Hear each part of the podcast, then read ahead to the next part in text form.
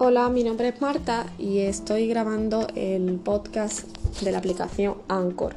para la actividad formativa de, de escénica de las nuevas tecnologías. Em, esta aplicación me parece muy interesante, sin embargo la, la comparo con otro tipo de, aplicaciones como por ejemplo Audacity que me parecen más cómodas para mí porque yo trabajo con ordenador y me parece mucho más fácil que trabajar con un móvil y que se me guarda ahí en la nube y que esto se quede en la nube cuando lo otro lo puedo guardar en ordenador y ya enviarlo em, eh, sin ningún tipo de problema. Así que nada, aquí dado mi mi opinión y espero que, pueda servir para un futuro, para